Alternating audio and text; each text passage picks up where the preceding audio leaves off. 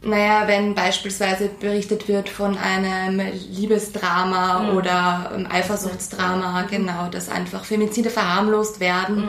und nicht als Mord an Frauen dargestellt werden. Dass, dass man da einfach faktisch bleibt und nicht auch wieder sagt, naja, quasi der, der arme Mann, sondern dass man ganz klar sagt, der hat sich falsch verhalten, es ist Mord und es gibt keine Entschuldigung dafür.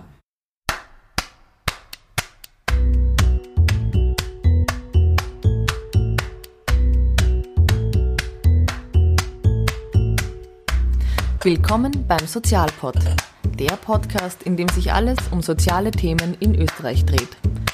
Hallo und herzlich willkommen zu einer neuen Folge im Sozialpod. Heute hören wir über ein Thema, das sich jeder und jede anhören sollte. Es ist traurig, aber wahr. Gewalt in der Partnerschaft und häusliche Gewalt ist kein Randthema, sondern nach wie vor ein besonders brisantes. Aufgrund dieses Missstands hat sich das Konzept von Stopp entwickelt, kurz für Stadtteile ohne Partnergewalt. Was genau hinter dem Konzept steckt, wie es realisiert wird und wie wir mit Stopp vielleicht selbst in Kontakt kommen könnten, erklären uns heute zwei Mitarbeiterinnen, Karina und Niv.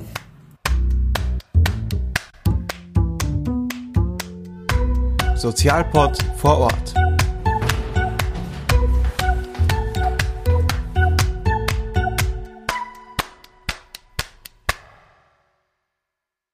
Ähm, könnt ihr euch zu Beginn vielleicht einmal kurz selbst vorstellen? Ja, hallo, ähm, ich bin Karina. Ich bin bei Stopp seit September und koordiniere die Stopparbeit im 14. Bezirk in Wien. Genau, ich bin Sozialarbeiterin und ja. Hallo, ich heiße Niv. Ich bin bei Stopp seit Sommer 2021. Ich koordiniere das Projekt in Meitling gemeinsam mit unserer Kollegin Lini Meyer. Super, danke. Mir wird zu Beginn einfach mal interessieren, wie das Nachbarschaftsprojekt Stopp ursprünglich entstanden ist, also so vom Ursprung her und wie es nach Österreich gekommen ist. Weil ich habe gelesen, es ist ja nicht per se ein, also es ist nicht in Österreich gegründet, aber ist nach Österreich gekommen. Vielleicht können Sie mal zur, zur Hintergrundgeschichte was dazu erzählen. Genau, also ursprünglich ist es ein Projekt aus Deutschland. Ähm, also es wurde entwickelt von Professorin Sabine Stübesand in Hamburg. Sie hat jahrelang Erfahrungen in den Frauenhäusern gemacht, sie hat dort gearbeitet und ist auch in der Gemeinwesenarbeit ähm, sehr stark vertreten und hat eben gemerkt, dass eine starke Nachbarschaft sehr viel Auswirkungen, positive Auswirkungen haben kann zu diesem Thema und hat eben das Stoppprojekt im Stadtteil Steilshoop als allererster angefangen. Mittlerweile gibt es Stopp in Deutschland an zwölf Standorten. Genau, in Hamburg gibt es eine Ausbildung zur Koordinatorin. Also da kann man lernen, so die, Grund, die Grundlagen, was man alles machen kann oder braucht, um dieses Projekt aufzuführen. Unsere Chefin, die Geschäftsführerin von den autonomen Frauenhäusern, die Maria Rösselhummer, hat eben diese Ausbildung in Hamburg absolviert mhm. und hat das Projekt nach Österreich gebracht und 2019 hat das Projekt als Pilotprojekt in Margareten begonnen. Dann im Sommer 21 bin ich auch zum Projekt gekommen, da wurde es erweitert. Ähm, da waren dann zwölf Standorte österreichweit und letztes Jahr, eben wie Ken gemeint hat, im Sommer ähm, gab es noch einen Nachschub und mittlerweile gibt es 25 Standorte in Österreich bundesweit, ähm, wo Stopp vertreten ist. Mhm. 25 Standorte österreichweit, also in jedem Bundesland? Genau. Ja. Mittlerweile in jedem Bundesland. Genau, und in Wien haben wir dann eben neun Standorte aktuell pro Bezirk. Also wir haben in Wien Landstraße ein Projekt, in Wieden, Margareten, Maria Hilf, Meidling, Penzing und Hannals und Simmering und Favoriten. Mhm. Und wer arbeitet dort? Wer arbeitet bei Stopp? Wer ist dort aktivistisch? Wie kann man uns das vorstellen? So von hauptamtlichen MitarbeiterInnen und Aktivistinnen? Meistens gibt es ähm, pro Standort, also in Wien ist es so, eine Person, die die Stopparbeit koordiniert. Jetzt ist es ähm, so, dass Meidling hat zum Beispiel zwei Koordinatorinnen, weil es sich mit den Stunden, weil sich die beiden die Stunden quasi aufteilen für den Bezirk. Dann haben wir aber auch noch zwei Personen, die bei, für die Männerarbeit eingestellt sind, Jugendarbeiterinnen, ähm, die sich dem, mit dem Thema an die Jugend wenden. Ja, Genau, und in den Bundesländern ist es unterschiedlich. Also ich, soweit ich das mitbekommen habe, in den Bundesländern sind viele Mitarbeiterinnen schon Mitarbeiterinnen entweder von Frauenberatungsstellen oder von Frauenhäusern. Mhm. Ähm, und in Wien sind acht von neun Standorte bei den autonomen Frauenhäusern zu Hause und im sechsten Bezirk wird das Projekt von Footprint durchgeführt. Ah, okay. Das ist auch ein, ein Beratung für Frauen. Okay. Ja, wie sieht so das Konzept von Stopp aus? Wie können wir uns das vorstellen? Was macht ihr konkret? Ich habe von den acht Punkten vom Handlungskonzept von Stopp nach Stövesand, wenn ich es richtig ausspreche, gelesen auf die euch da beruht. Vielleicht können wir da so einen Rundumblick geben, so vielleicht kurz auf die acht Punkte eingehen, aber so grundsätzlich, wie sieht das Konzept von Stadtteile ohne Partnergewalt aus? Ja, also am Anfang ist es wichtig, dass man sich einfach den Bezirk oder den Kretzel anschaut und sich erkundigt, was gibt es schon, ähm, welche Personen gibt es, wo es vielleicht gut wäre, mal anzudocken, Hallo zu sagen, weil das Projekt lebt von diesen Beziehungen und diese Schlüsselpersonen, die schon sehr stark vertreten und vernetzt sind in den Bezirken. Genau, dann geht es Also um, LehrerInnen, BezirkspolitikerInnen. Genau, Lehrerinnen, Bezirkspolitikerinnen, Vereine, die schon länger dabei sind. Äh, Jugendarbeit. Jugendarbeit. Ja. Menschen, also Geschäftsmitarbeiterinnen, die mhm. wirklich tagtäglich Kontakt mit Menschen haben. Also es geht wirklich darum, auf allen Ebenen Leute zu suchen und quatschen und eben herausfinden, wo gibt es Resonanz, wo gibt es Leute, die gerne äh, mit uns zusammenarbeiten würden. Mhm. Schon einmal ein bisschen Analyse vom Kretzel genau. zu machen und da in Kontakt zu kommen. Mhm. Genau, es geht auch darum, dann äh, Sozialraumanalyse zu machen, also wo wäre es wirklich gut im Bezirk, ein bisschen mehr anzudocken, wo gibt es schon Angebote, wo man sich vernetzen kann. Genau. Es geht auch darum, dass man dann Personen findet, mit denen man gemeinsam Aktionen setzen kann eben einerseits um die Information im Stadtteil noch breiter zu streuen, für das mhm. Thema zu sensibilisieren, zu informieren, aber auch um eine Sichtbarkeit in der Öffentlichkeit zu schaffen und dann in weiterer Folge eben dann auch vor allem Nachbarinnen, die Zivilgesellschaft zu erreichen, und sie zu aktivieren und dazu zu ermutigen, selbst Zivilcourage zu zeigen und sich bei Stopp zu engagieren. Mhm. Wie viel spielt da die, tatsächlich die Bezirkspolitik mit im jeweiligen Bezirk oder ist das gar nicht so relevant? Die Bezirkspolitik ist schon noch ein wichtiger Kooperationspartner, mit dem man durchaus auch um, ähm, gut ins Gespräch kommen kann, vor allem eben was öffentliche Aktionen angeht, dass man sich in der Planung koordiniert und wenn die hinter Stopp steht im Stadtteil, hat man schon auch einiges an Unterstützung gewonnen, weil die haben natürlich dann auch nochmal mehr Kontakte im Bezirk, können auch bei der Vernetzung vermitteln. Andererseits eben auch Selbstinformationen streuen und weitergeben. Mhm. Okay, also es ist äh, die, die Analyse, dann die Vernetzung und wie, wie geschieht es dann wirklich, dass es, dass es wirklich zu ersten Aktionen, ähm, zum richtigen Aufbau kommt von Stopp. Wie, wie, wie sieht es dann aus? Konkret jetzt zum Beispiel an einem, an einem Bezirk oder Stadtteil. Also ich kann ein bisschen was von Meidling erzählen. Mhm. Also wir haben im Meidling im Sommer 21 angefangen und haben mit der Vernetzungsarbeit angefangen und haben dann wirklich gleich am Anfang sehr viele engagierte, motivierte Leute getroffen und konnten direkt dann im September mit den ersten Frauentischen anfangen äh, am Schöpfwerk im Nachbarschaftszentrum vom Hilfswerk. Mhm. Genau, und wir haben mit ein paar Teilnehmerinnen gerechnet, erster Termin, und die haben so viel Werbung gemacht. Wir waren auch selbst im Kretzel unterwegs und haben es beworben, Plakate aufgehängt, dass ich glaube, am Anfang waren zehn Frauen beim ersten Frauentisch. Wir waren sehr über, positiv überrascht und mhm. wir haben dann gemerkt, es lebt nur von dieser Vernetzung. Die Leute, die schon im Bezirk sind, die das dann weitergeben. Mundpropaganda. Genau, genau. Sehr viel Mundpropaganda und das war ein sehr, sehr schöner Anfang für, für Meidling, kann man mhm. schon sagen. Ich habe von den Frauentischen eben gelesen, ich habe von den Männertischen gelesen, auch von der Arbeit von Kindern und Jugendlichen. Vielleicht könnt ihr darauf eingehen, was es genau für Angebote sind und was, was da für Themen sind. Mhm. Also es geht im Prinzip bei diesen Frauen, Männer und Jugendtischen darum, dass man mit den Ehrenamtlichen zusammen Ideen von Ehrenamtlichen gemeinsam umsetzt, weil wir als Koordinatorinnen sollen das Ehrenamt eigentlich nur dabei unterstützen, mhm. aktivistisch zu sein. Das heißt, die Ideen sollen aus der Zivilgesellschaft kommen und gerade bei den Frauentischen geht es aber auch oft darum, dann zu sensibilisieren, ähm, zu informieren über verschiedene Gewaltformen, aber eben auch zu empowern, Wissen weiterzugeben, sich zu vernetzen. Und bei den Männertischen ist es so, es funktioniert ähnlich, wobei die mehr ein Support sein sollen, eben für Stopp, eben für unser feministisches Anliegen und dass die sich auch konkrete Aktionen überlegen, wie sie Frauen unterstützen können, wie sie aber auch das Männlichkeitsbild ähm, verändern können nach außen hin, wie man andere Männer sensibilisieren kann für das Thema, weil es braucht natürlich nicht nur die Frauen, sondern auch die Männer. Mhm. Und das ist da ein ganz zentraler Aspekt von diesen Männertischen, sich selbst auch zu reflektieren, sich auch zu informieren und dann zu überlegen, wie können wir positiv an dem Projekt mitwirken und unterstützen. Mhm.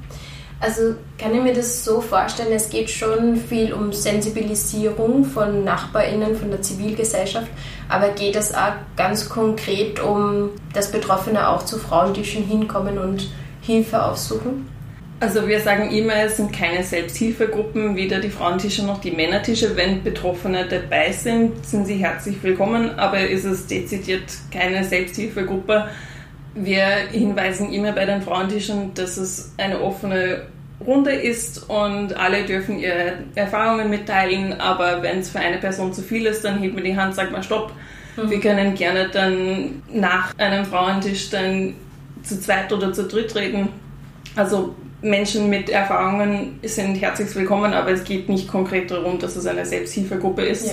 Aber natürlich gibt es dann Themen, die dann angesprochen sind, wo die eine oder andere Person Erfahrungen hat die dann geteilt werden. Ähm, aber es ist auch durchaus berechtigt, wenn eine Person darunter sagt, so, hey, das geht mir jetzt zu weit, das mhm. ist auch absolut zu respektieren. Ja. Vor allem ist es auch nicht der Anspruch von Stopp, dass wir mit Betroffenen jetzt direkt an ihrer Erfahrung arbeiten, aber was wir natürlich schon machen, ist ähm, an Hilfsangebote zu vermitteln und da Informationen weiterzugeben, wohin man sich wenden kann und dahingehend eben zu unterstützen, dass die Person die Hilfe, die Unterstützung bekommt, die sie gerade braucht. Mhm. Genau, und es gab zum Beispiel diese letzte FRA-Studie aus 2014. Es ist leider schon ein bisschen länger her, dass es so groß beforscht wurde. Aber es hat geheißen, dass circa 20 Prozent von allen Frauen wissen, wo sie sich hinwenden können in, in einem Fall von Gewalt, also häusliche Gewalt oder Partnergewalt. Und das sehen wir 20 eben. Prozent. Hm, genau. Und mit diesem Projekt ist es wirklich das Ziel, dass wir sagen, es ist ein Thema, wo, wo man keinen Charme haben sollte, ist es nach wie vor ein Tabuthema aber es ist auch ein großes Ziel, dass wir auch einfach sagen können, hier gibt es die Informationen, hier sind die Beratungsstellen, hier sind die Leute, die wirklich unterstützen können. Bitte nehmt diese Informationen und überlegt, was mhm. ihr damit machen wollt oder könnt. Ja.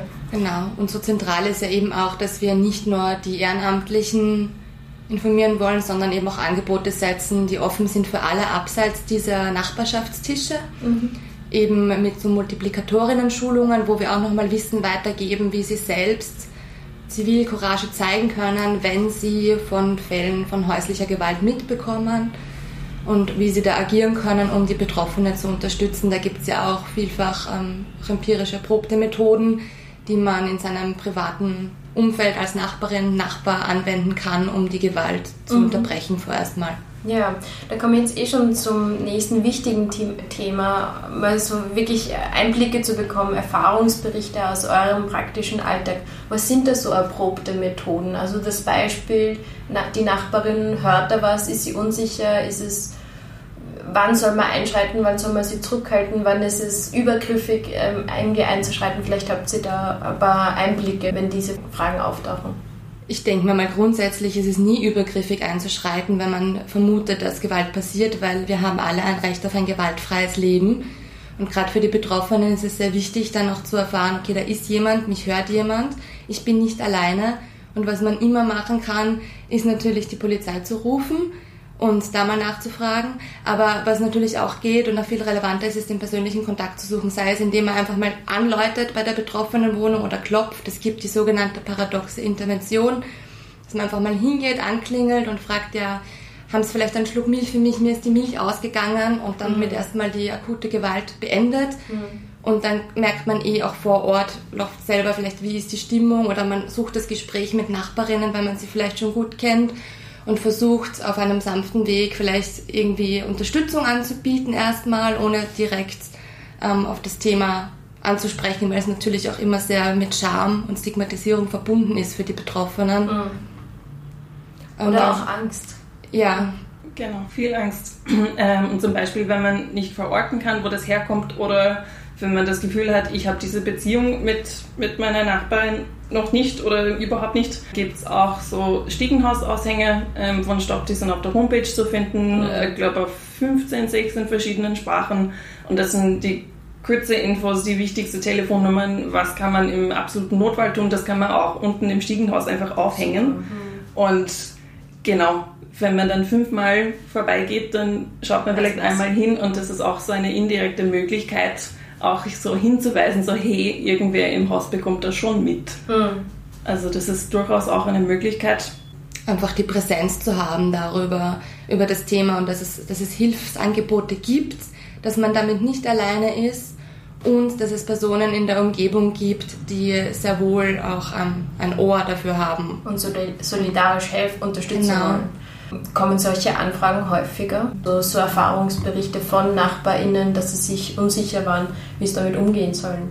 Also das haben, also ich kann aus, aus Meidling sagen, das haben wir schon. Und auch bei diesen Schulungen zu Multiplikatoren haben wir da schon öfters gehört, so ich habe mal was mitbekommen, ich war mir nicht sicher, was kann ich da machen. Und nachdem es in der Gesellschaft so wenig angesprochen wird, was Möglichkeiten sind, beziehungsweise ist es so, hey, ich bin zu Hause, ist es nicht mein Problem, ich, ich schaue nicht hin, gibt es öfters dieses Gespräch, wo die Leute sagen, ich, ich hätte gern was gemacht, aber ich wusste nicht in dem Moment nicht. Und im Erste-Hilfe-Kurs lernt man regelmäßig oder frischt man auf, hey, bei einem Autounfall macht das oder das, aber für die Zivilgesellschaft kann man es durchaus mhm. auch probieren und das wird aber weniger yeah. weniger wahrgenommen, dass man das wirklich so üben kann, dass es mit der Zeit leichter wird. Yeah. Und es ist auch wichtig zu sagen, wenn man etwas mitbekommt, dann sollte man einschreiten, nur wenn man das Gefühl hat, man bringt sich selbst nicht in Gefahr. Also mhm. das ist Regel Nummer eins, in solchen Situationen abzuschätzen, bringe ich mich selber ins Gefahr oder nicht. Und mhm. wenn es heißt, da ist was Gefährliches für mich, dann halte ich mich raus und rufe die Polizei an. Es ja. ist wirklich so oberster, mhm. absolut das dass man sich selber nicht in Gefahr bringt. Ja.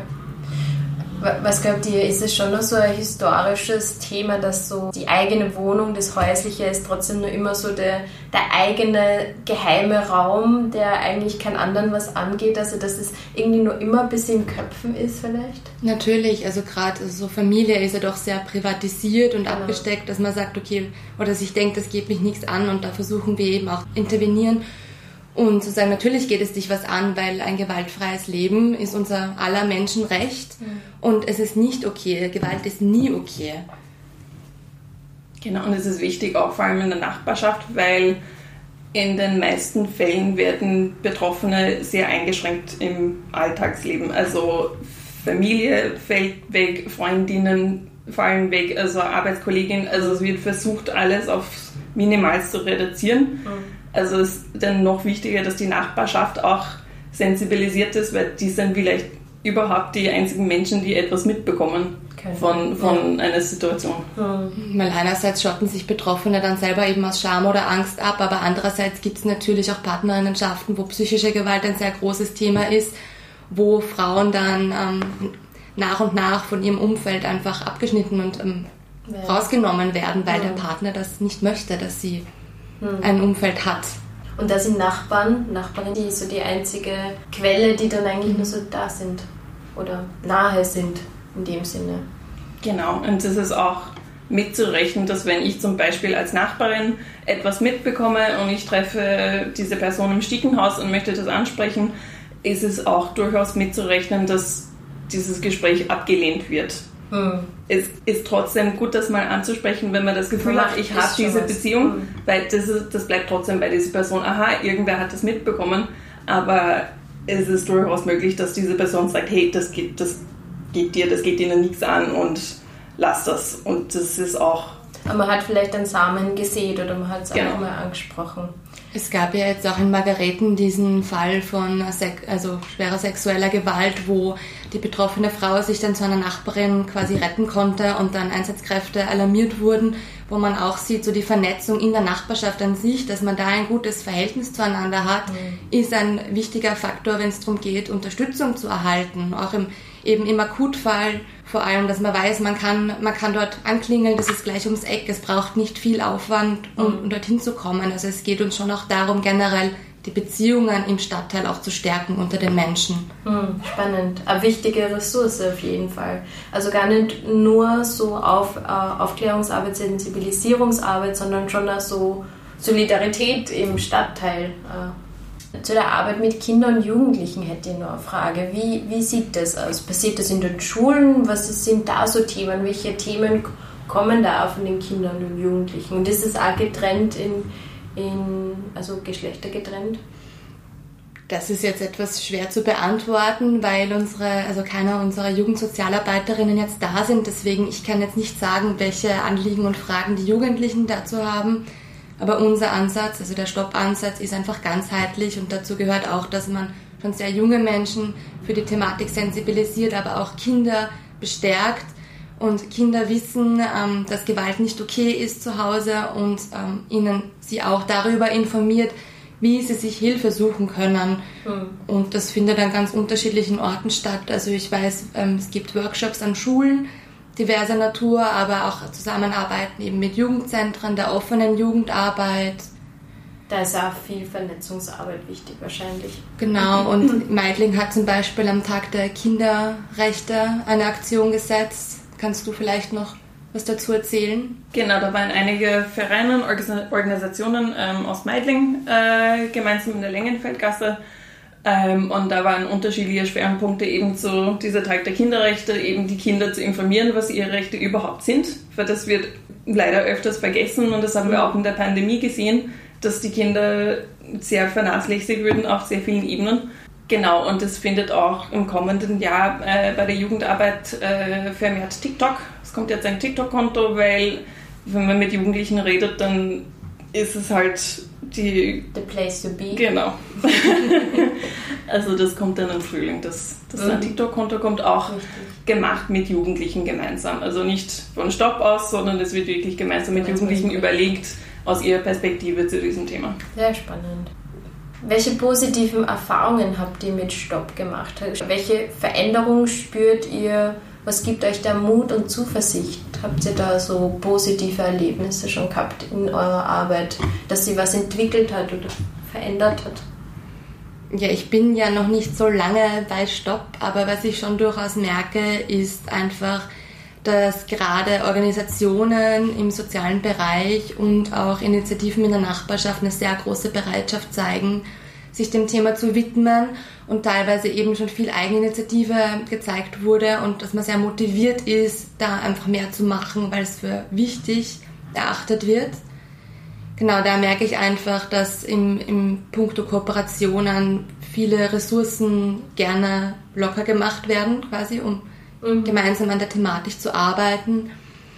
Ja, und ich, ich hoffe, das spiegelt sich dann auch in weiterer Folge dann bei den Nachbarinnen und Ehrenamtlichen, die in Penzing dann dazukommen werden. Ja. Nur eine kurze Frage dazwischen. Wie wird Stopp überhaupt finanziert? Das habe ich noch gar nicht gefragt. Genau, also Stopp wird ähm, finanziert vom Sozialministerium, äh, okay. von mhm. Gesundes Österreich und Wiener Gesundheitsfonds in Wien auf jeden Fall. Okay. Mhm. Und gibt es etwas an dem Konzept, was nun nicht so aufgeht oder wo ihr merkt, da ist auf jeden Fall nur Verbesserungsbedarf? Gibt es sowas? Ich nehme das Konzept für mich persönlich und meine Arbeit als guten Leitfaden, aber es kommt dann immer darauf an, auch welchen Stadtteil habe ich, welche mhm. Struktur gibt es dort, mhm. welche Bereitschaft ist vorhanden und dementsprechend ähm, würde ich weniger das Konzept kritisieren, weil ich mir denke, das ist wirklich gut durchdacht, das ja. ist sehr umfassend aber wie man es dann in der Praxis auch wirklich leben kann, ist dann einfach ein anderer Punkt, den man sich je nach Stadtteil anschauen muss ja, ja. und priorisieren muss, wie man voranschreiten kann. Ja, das, das, das kann ich mir gut vorstellen. Also das Konzept an sich sehr sehr schlüssig, aber so da im, im Alltag und in der Realität in jedem Stadtteil oder in jedem Bundesland und in jeder Gegend im Bundesland schaut es dann doch nochmal anders aus. Aber das, das fängt ja das, das Konzept da gut ab, also auch mit der Analyse und so weiter. Genau, und das ist, also es gibt diese Zusatzausbildung, was man braucht, um als Koordinatorin zu arbeiten. Ähm, das habe ich letztes Jahr absolviert, die Karina absolviert das gerade. Und da hat äh, Professorin Stöbesand auch gesagt, ist es nicht so 1 bis 8 und dann geht mit den Schritten einzeln hintereinander durch, sondern ist es eher so im Kreis. Also vielleicht passt dann irgendwie da ein bisschen mehr was von Punkt 2 mhm. oder Punkt 8. Also es ist nicht, dass man wirklich die Reihe durchgeht und dann ist aus, sondern es ist ein ständiges Abwägen, was ist jetzt wichtiger was oder was kommt, weil es eben zum, es gibt Stopp auch zum Beispiel im ländlichen Bereich und die sind, die Kolleginnen in den Bundesländern sind mit anderen Themen oder Schwierigkeiten konfrontiert, als was wir dann in der Stadt haben. Ja. Es ist immer herausfordernd, dann auch Ehrenamtliche zu gewinnen, weil wir in einer Gesellschaft leben, die sehr individualisiert ist, wo sehr viele Anforderungen von außen gestellt werden. Und da als einzelne Koordinatorin quasi alle Bedürfnisse abzudecken, gerade was auch den zeitlichen Rahmen und die Ressourcen angeht, ist einfach herausfordernd. Auf der anderen Seite ist es auch so, dass sehr viel Bereitschaft erlebt wird, eben sich ähm, anschließen zu wollen, mitmachen zu wollen und was gegen häusliche Gewalt und Partnergewalt einfach aktiv tun zu wollen. Und das ist dann oft, wenn viele Menschen zusammenkommen und viele Ideen haben, da irgendwie zu konkretisieren, zu planen und umzusetzen, ist eigentlich eine große Herausforderung, gerade mit den limitierten Ressourcen, die man selbst dann auch hat, mhm. weil das Konzept eben so vielfältig ist und man immer etwas tun kann und es immer etwas gibt, das man als nächsten Schritt umsetzen könnte. Und gefühlt hört er nicht auf, oder? Mhm. Ja. Und dann möchte ich ja schon zum nächsten wichtigen Thema zu sprechen kommen, auf das ihr in den Medien auch leider immer wieder zu sprechen kommen müsst, Femizide. In einem Instagram-Post Ende Dezember habt ihr einen Post dazu veröffentlicht und euch die 28 Femizide in Österreich, also 2022, genau angeschaut habt. Da waren 18 Frauen wurden von ihren Ehemännern oder Lebensgefährten ermordet, in den anderen Fällen meistens andere nahe Familienangehörige, Vater, Sohn, Ex-Partner. Zehn Frauen wurden in ihrer Wohnung im Haus getötet, Zwölf der 28 ermordeten Frauen waren über 60 Jahre alt. Zehn Täter haben im Anschluss Suizid begangen oder versucht. Ich glaube schon, dass vielleicht mehr Sensibilisierung sukzessive kommt, weil Femizide auch in den Medien differenzierter betrachtet wird und schon darauf hingeleuchtet wird. Und da würde mich so aus eurer Sicht auch interessieren, wie euer, was euer Ansatz ähm, von Stopp ist ähm, wie ihr darüber berichtet. Welche Strategien verfolgt ihr da? Wie, wie, wie geht ihr mit dem Thema um bei Stopp? Ja, also grundlegend ist ähm, öffentlichkeitswirksame Arbeit total relevant und wichtig, weil uns geht es auch darum, nachhaltig einfach die Sichtweise auf Partnergewalt und häusliche Gewalt in der Gesellschaft zu verändern. Da braucht es einfach auch eine breite Öffentlichkeit und Information und Sensibilisierung. Deswegen ist es einerseits uns ein Anliegen, dass bekannt wird, dass es uns gibt und dass man da aktiv was tun kann. Aber andererseits wird natürlich auch nicht nur von uns, sondern anderen feministischen Organisationen auch immer wieder darauf hingewiesen, dass gewisse Wordings in dem Zusammenhang mit Femiziden nicht okay sind. Kannst du da was dazu sagen? Naja, wenn beispielsweise berichtet wird von einem Liebesdrama mhm. oder einem Eifersuchtsdrama, mhm. genau, dass einfach Femizide verharmlost werden mhm. und nicht als Mord an Frauen dargestellt werden, dass, dass man da einfach faktisch bleibt und nicht auch wieder sagt, naja, quasi der, der arme Mann, sondern dass man ganz klar sagt, der hat sich falsch verhalten, es ist Mord und es gibt keine Entschuldigung dafür. Mhm. Genau, und das entsteht von gestern auf heute nicht, dass es so weit kommt. Also ein Femizid ist wirklich diese Spitz von allen Sachen, was davor passiert ist. Und es da muss schon viel vorher passiert sein, ähm, dass es zu einer Tötung kommt. Genau. Also das zu verharmlosen mit Beziehungsdrama oder so, da steckt einfach so viel mehr dahinter. Mhm. Und es sind diese Mythen, die man immer wieder hört, na, wenn es so schlimm ist, dann soll sie gehen. Aber so einfach ist es nicht. Und in diesen Schulungen, was wir ähm, angeboten haben im Winter, haben wir das auch aufgegriffen, diese ganze Mythen in Beziehungen, na, wenn er sie schlägt, dann soll sie gehen, wirklich das auseinanderzunehmen. Okay, wie einfach ist es, sich zu lösen aus einer gewalttätigen Beziehung, die durchaus gut angefangen hat. Diese Beziehungen sind nicht von Anfang an schlecht. gute Phasen hat vielleicht. Genau. Mhm. Es gibt eben diese Gewaltspirale, also es wird die guten Zeiten werden immer so kürzer die Gewalt wird immer häufiger, aber es gibt immer diese schönen Zeiten, wo alles gut ist und wo man sich dann denkt, so, ma, es läuft jetzt wieder gut, na, vielleicht wird er sich ändern. Also mhm. es ist, und da gibt es auch sehr viel psychische Gewalt, es gibt vermehrt psychische Gewalt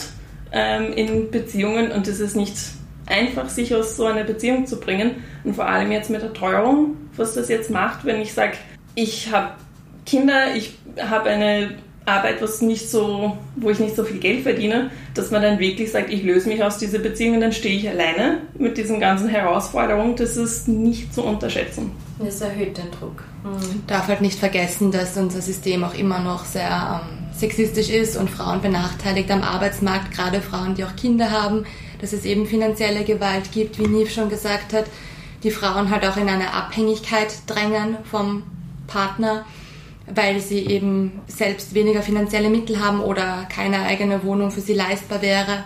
Und andererseits eben auch ähm, hängt das viel mit Emotionen zusammen, weil man hat ihn ja eigentlich mal geliebt. Es war ja mal alles gut und sich dann von so einer nahestehenden, vertrauten Person zu lösen, vielleicht auch gerade, wenn man dann immer wieder die Hoffnung schöpft, okay, er hat sich ja entschuldigt, man hat drüber geredet, man hofft ja dann auch, dass sich der Partner vielleicht ändert. Mhm. Also das macht es alles sehr schwierig, gerade wenn auch dann das soziale Umfeld nicht gegeben ist, das da unterstützend wirkt und, und bestärkend einfach ist für die betroffene Frau. Oder auch die Scham, also die Scham, sie zu trennen oder die Scham auch, dass die Kinder dann, also dass die Kinder ähm, anders aufwachsen, wie eigentlich das gedacht ist. genau, so. es gibt ja auch diese Idealvorstellungen von Familie und wie diese gelebt werden sollte mhm. und Genau, und ich würde nicht sagen, das ist eine kulturelle Vorstellung, das ist eigentlich überall in der Gesellschaft, heißt es Mann, Frau plus Kindern, alle zusammen mhm. in einer Wohnung oder in einem Haus. Also kulturell bedingt würde ich nicht sagen, dass es unterschiedlich ist und es gibt eben auch nachher, wenn eine Frau sich wirklich aus dieser Beziehung rausgeschafft hat, da gibt es bei manchen Frauen auch dieses Schamgefühl, hey, wieso bin ich so lange geblieben in dieser Beziehung? Mhm. Also wenn man in der Beziehung bleibt, dann ist man mit Schamgefühlen konfrontiert und wenn man sich aus der Beziehung rausgebracht hat, dann gibt es Frauen, die auch nach wie vor Schamgefühle haben, weil sie realisiert haben, alles, was passiert ist, Wahnsinn, ja. ähm, was Kinder mitbekommen haben, wenn sie Kinder haben. Und genau, es ist alles mit so viel Scham verbunden, dieses Thema. Aber so wichtig, also ich finde es extrem wichtig, eure Arbeit sowieso, sonst hätte ich euch nicht eingeladen, aber das ist vermehrt zu verbreiten, so die Spiralen, die einfach da sind, in andere Köpfe rein zu versetzen, weil, wie ihr sagt, so, dass, dass man, sie hätte doch gehen sollen oder war doch irgendwie schon klar, dass da Gewalt ist oder keine Ahnung, also was da für Mythen entstehen, deshalb ist es unheimlich wichtig, was ihr da macht. Ähm, genau. Wir sind aber noch nicht am Schluss. Ähm, ich hätte euch nur gern persönlich auch gefragt, wie ihr persönlich zu Stopp gekommen seid und warum euch das Thema ähm, am Herzen liegt, so sehr am Herzen liegt.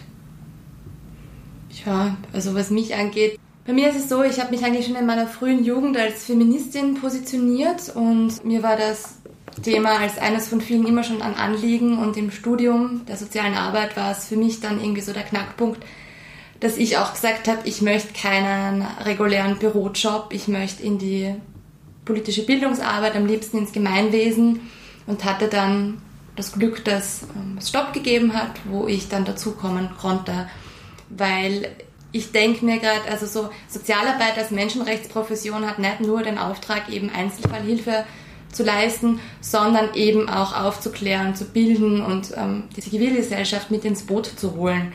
Ja. Und anders geht's nicht, anders kann man nicht nachhaltig agieren. Hm. Ich glaube, es braucht beides. Also es braucht sowohl die Einzelfallhilfe, aber auch die, die Gemeinwesenarbeit. Also ich glaube, das ist sehr... Genau, ähm, es war für mich eine persönliche Präferenz, hm, dass ich ja. gesagt habe, ich bin, ich weiß von mir, ich bin wahrscheinlich nicht glücklich langfristig im Job, wenn ich mich immer nur mit quasi Einzelfällen auseinandersetzen muss. So wichtig das auch ist, einzelnen Betroffenen zur Seite zu stehen und Unterstützung zu geben, ja, ja. genau. Spannend. Und bei dir? Ja, ich interessiere mich grundsätzlich schon länger für das Thema. Genau zu Stopp bin ich dann auch gekommen, weil ich gesehen habe, ich habe ein bisschen was von Margareten schon gewusst und dann habe ich gesehen, es gibt dann diese Erweiterung des Projekts ähm, und ich sehe es auch wie Karina, also mit Gemeinwesenarbeit finde ich es voll spannend, dass man da auch auf dieser Ebene ähm, etwas bewirken kann also nicht nur in der Einzelfallhilfe, was sehr, sehr wichtig ist, aber dass man auch im Vorhinein sagen kann, okay, wie schaut es aus so im Alltagsleben, weil wir gehen immer wieder flyern. Ähm, es gibt aktivierende Befragungen, wo man wirklich von Tür zu Tür geht und anklopft und fragt die Leute, was sie zu dem Thema wissen oder wie es ausschaut im Grätzl oder so. Und da haben man die unterschiedlichste, spannendste Gespräche und eben, dass man diese Möglichkeit hat, so mit so vielen Leuten über das Thema zu sprechen, das finde ich wirklich ganz toll. spannend. Jan, zum Abschluss ähm, hätte ich nur Fragen, wenn da jetzt Zuhörende Sie denken, Wahnsinn, ich finde Stopp unheimlich spannend, ich möchte Stopp kennenlernen. Wie kann man Stopp kennenlernen? Kann man auch aktiv werden? Und wie kann man Stopp unterstützen? Ähm, können Sie dazu was sagen? Also grundsätzlich freuen wir uns immer über interessierte Personen und die können gerne mal vorbeikommen. Wir haben auf unserer Website auch einen wienweiten Veranstaltungskalender wo diverse Termine eben von Öffentlichkeits-, ähm, also Aktionen in der Öffentlichkeit ähm, drinstehen, aber auch eben unsere Frauentische, Männertische, wo man gerne dazukommen kann, unabhängig davon, ob man jetzt in dem Bezirk wohnt oder nicht. Das heißt, ähm, jemand, der in Hernals wohnt, ist auch herzlich eingeladen, zum Frauentisch in Meidling zu kommen, beispielsweise. Die Möglichkeit gibt es. Andererseits kann man sich jederzeit von uns Infomaterial abholen und die vielleicht im eigenen Geschäft, im, in der eigenen Arbeitsstelle oder einfach im eigenen Umfeld verteilen, die Information streuen. Aber was natürlich auch ganz wichtig ist, ist, sich selber zu informieren und zu positionieren und laut zu sagen, ich bin gegen ähm, Gewalt an Frauen, ich bin profeministisch, ich dulde das nicht und einfach laut Nein zu sagen. Ja, und Genau, mit den 16 Tagen Kampagne, also ja. 16 Tage gegen Gewalt an Frauen, also Ende November bis Anfang Dezember, ähm, gab es auch eine Fahnenaktion. Die Fahnen sind nach wie vor auch zu kaufen. Die sind Fahnen von Stopp, die man aus dem Fensterbrett, auf dem Fensterbrett aufhängen kann oder in der Geschäftsauflage einfach als Zeichen, ich stehe dagegen. Wir machen immer wieder die aktivierende Befragungen, wo wir wirklich im Grätzl von Tür zu Tür gehen, anklopfen. Da sind aktivistische Nachbarinnen herzlich willkommen mhm. mitzumachen. Es gibt davor eine Einschulung. Auch, also wir lassen einfach nicht los und sagen, klopft mal an, sondern wir besprechen das, ähm, was alles zu tun ist, worauf zu achten ist. Genau, und es gibt auch die Plakatkampagne. Das ist auch sehr wichtig. Also Menschen zeigen ihr Gesicht gegen Partnergewalt und häusliche Gewalt, mhm. ähm, wo es wirklich darum geht, ein Plakat mit einer Person aus dem Bezirk äh, mit einem Spruch, ich unterstütze Stopp, weil oder ich bin gegen Gewalt, weil XY.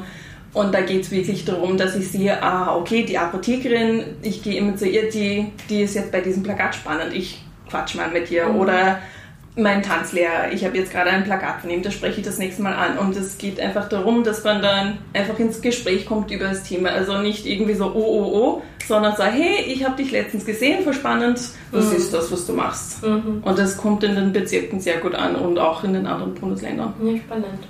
Und wo findet man euch online?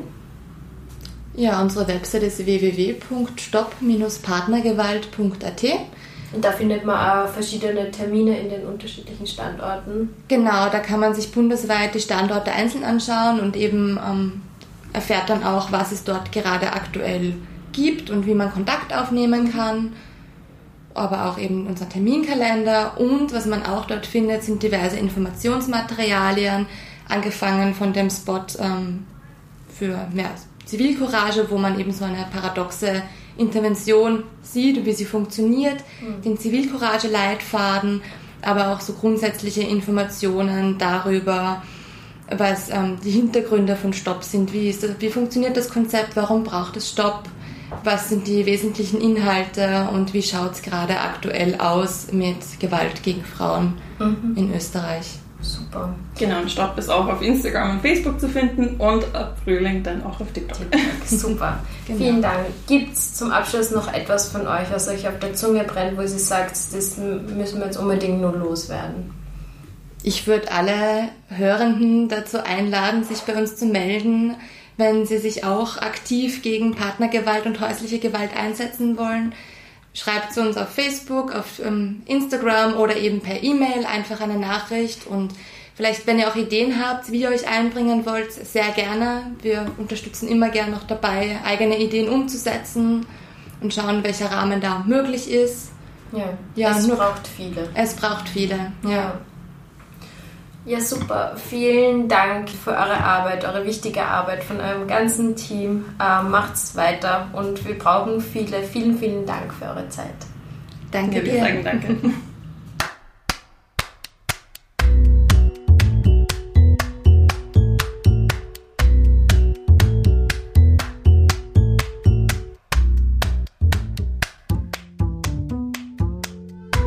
Sozialpod vor Ort.